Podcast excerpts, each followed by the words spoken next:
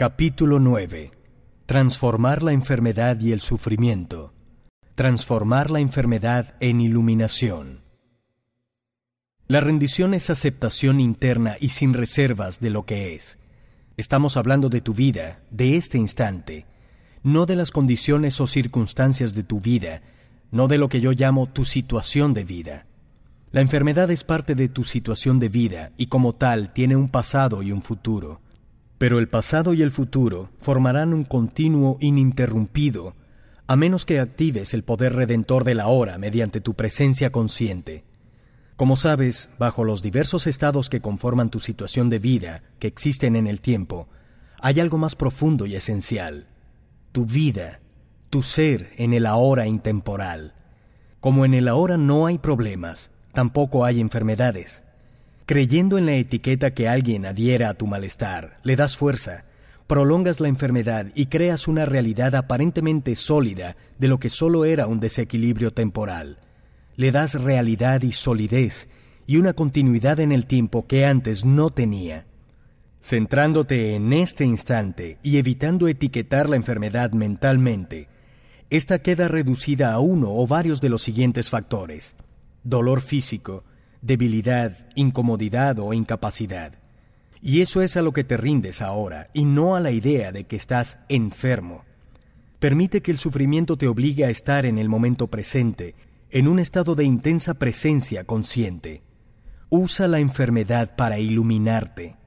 La rendición no transforma lo que es, al menos no directamente. La rendición te transforma a ti, cuando tú te transformas, todo tu mundo se transforma, porque el mundo solo es un reflejo. La enfermedad no es un problema. Mientras la mente egotista tenga el control, el problema eres tú.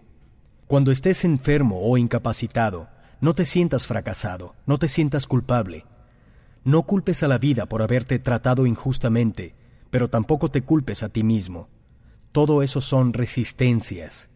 Si tienes una enfermedad grave, úsala para iluminarte. Cualquier cosa mala que te pase en la vida, úsala para iluminarte. Retira tiempo de la enfermedad. No le des ningún pasado ni ningún futuro. Deja que te obligue a estar intensamente presente en la conciencia del momento y observa qué ocurre. Conviértete en un alquimista. Transmuta el metal inferior en oro, el sufrimiento en conciencia, el desastre en iluminación. ¿Estás muy enfermo y te sientes enfadado por lo que acabo de decir? Entonces está claro que te has identificado con la enfermedad y que ahora estás protegiendo tu identidad, además de proteger la enfermedad. La condición que denominamos enfermedad no tiene nada que ver con tu ser real. Cuando te ocurra un desastre o algo vaya muy mal, enfermedades, incapacidad, pérdida del hogar, de la fortuna o de la identidad social, la ruptura de una relación íntima, la muerte o el sufrimiento de un ser querido, o la inminencia de tu propia muerte. Has de saber que esa situación también tiene otro aspecto, y que estás a solo un paso de algo increíble, una transmutación alquímica completa del metal inferior del dolor y el sufrimiento en oro.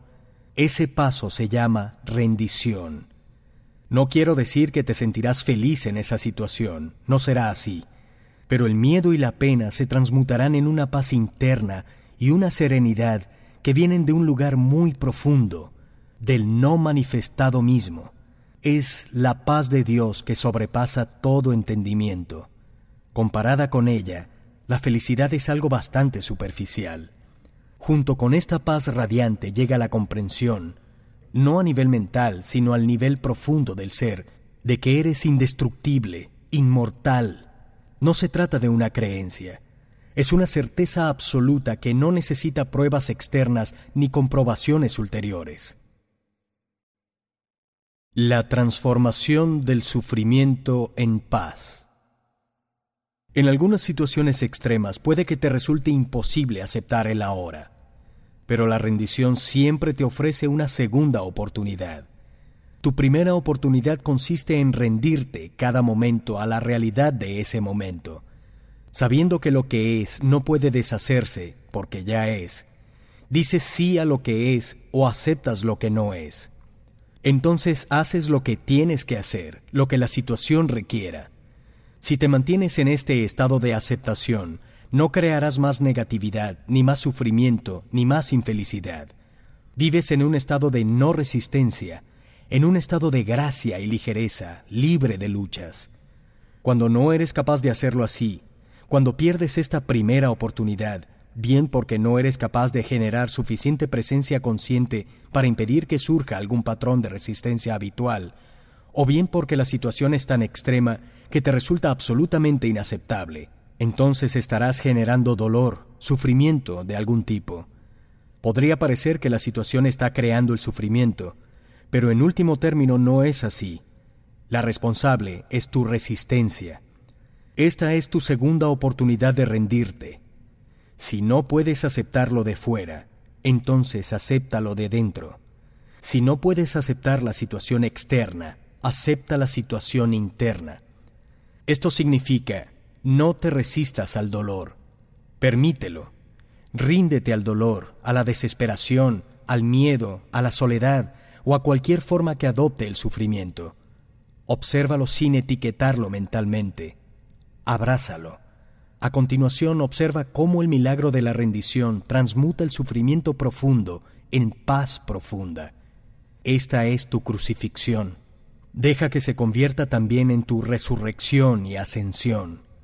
Cuando sientas un dolor profundo, toda charla sobre la rendición probablemente te parecerá intrascendente y sin sentido.